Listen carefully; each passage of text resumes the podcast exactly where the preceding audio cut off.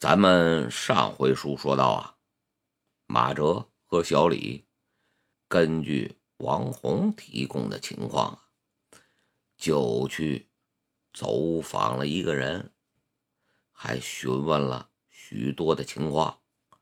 那个人啊，他名叫许亮，今年是三十五岁了，没结过婚，似乎。也没有与任何的女孩子有过往来。他唯一的嗜好啊，他就是钓鱼。邻居们都说这个人很孤僻，单位的同事们却说呀，这个人他很开朗。有关于他的介绍啊，让马哲觉得是在说两个呀。毫不相关的人，但是马哲对这些他没有太大的兴趣。他关心的就是根据邻居们的回忆，许亮那天他是下午四点来钟出去的，而许亮啊说自己是五点半到河边的。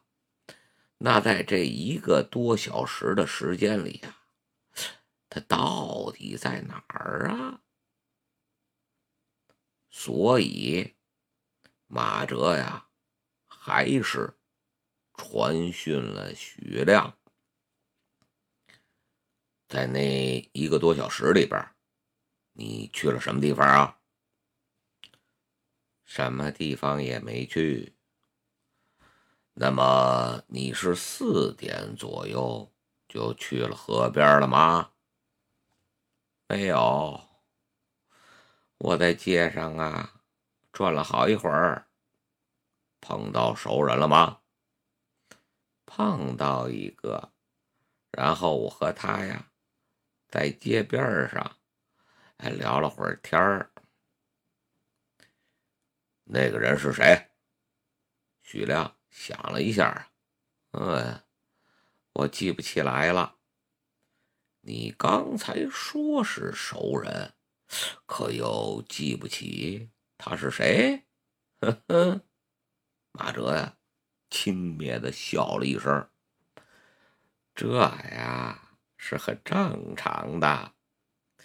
比如你写字的时候啊，往往会写出，往往会写不出一个你最熟悉的字儿。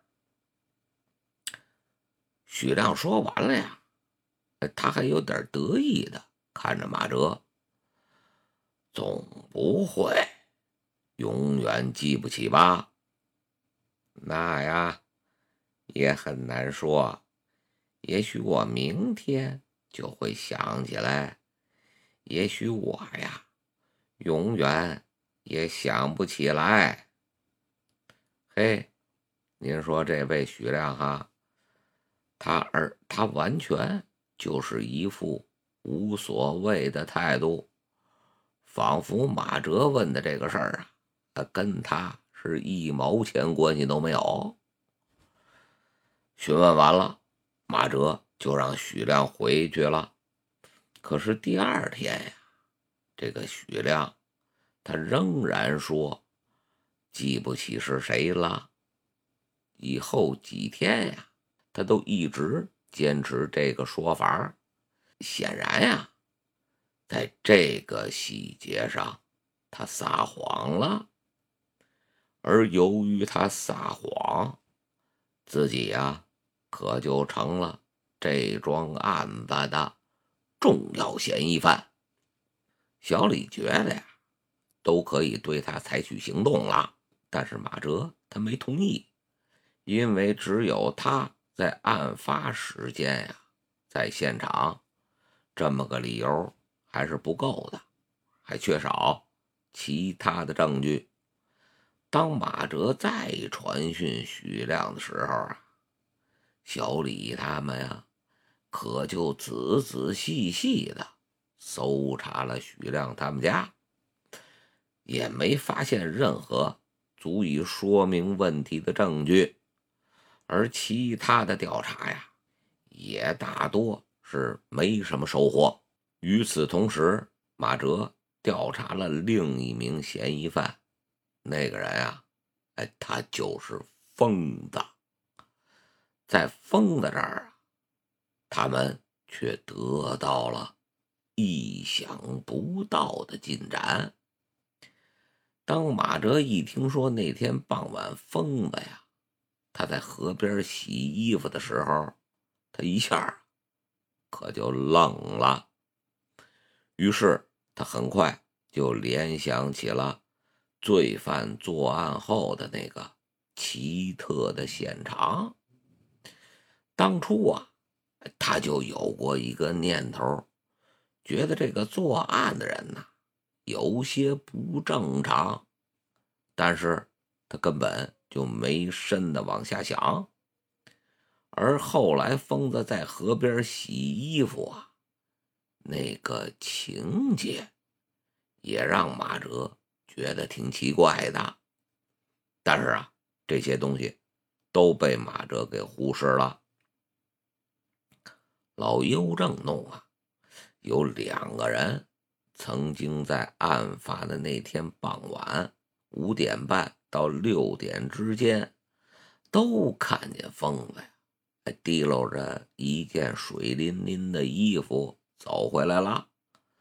他们回忆说呀，他们还以为疯子掉河里边了呢，可是发现他那个裤子和衬衣啊。却都是干的。这这件事哎，这呀就让他们挺奇怪的，但是他们就没有在意，因为对疯子的任何的古怪举动啊，哎，您都不必在意。还看到了什么呀？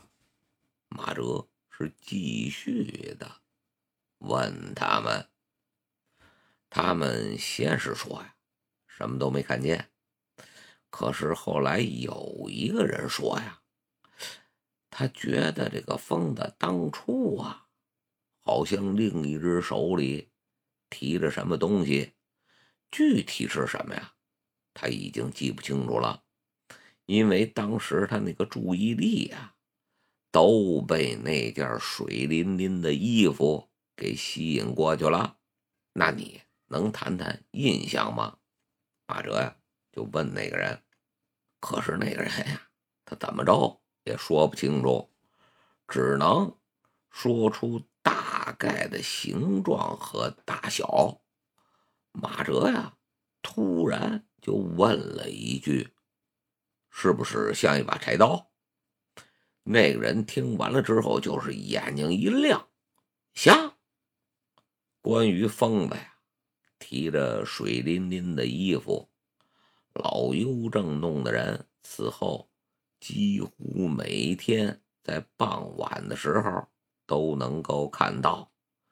据他们说呀，在案发之前，这个疯子呀，他从来就没有过这种举动，而且在案发那天的下午啊，别人还看见疯子。在幺四婆婆走后不久啊，也往河的那个方向啊走去了。他身上穿的衣服，哎，正是这些日子他天天提在手里水淋淋的那件于是马哲就决定啊，到疯子的房间好好的搜查一番。在那个凌乱不堪的屋子里边啊。他们找到了幺四婆婆那把遗失的柴刀，上面啊是沾满了血迹。经过化验呀，柴刀上的柴刀上血迹的血型跟幺四婆婆的血型是一致的。接下去啊，要做的事儿就是尽快。找到幺四婆婆生前存下来的那笔钱，我要排除抢劫杀人的可能性。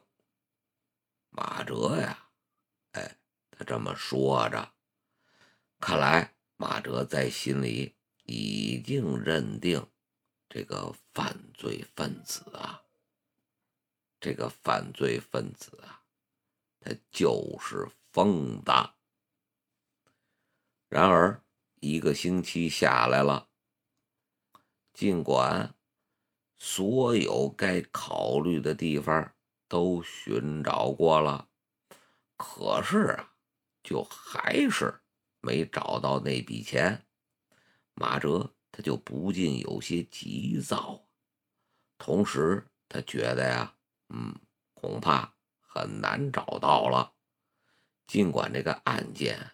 还留下了一个疑点，但马哲呀，为了不让这件案子拖得过久，便断然认为幺四婆婆将钱藏到了一个不为人知的地方，而决定逮捕疯子呀，而决定逮捕疯子了。当马哲下定决心之后，小李呀。却显得犹豫不决了。他问马哲呀：“逮捕谁？”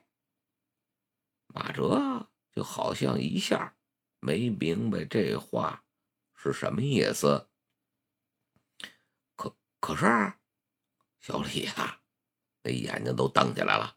那是个方子。马哲他根本就没说话，慢慢的呀。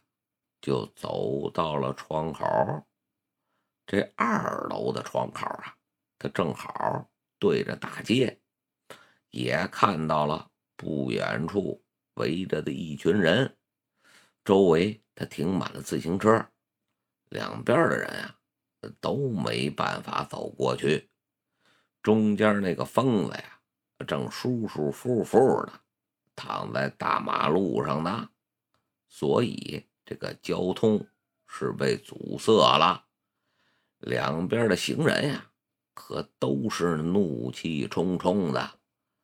可是他们呀，却是无可奈何。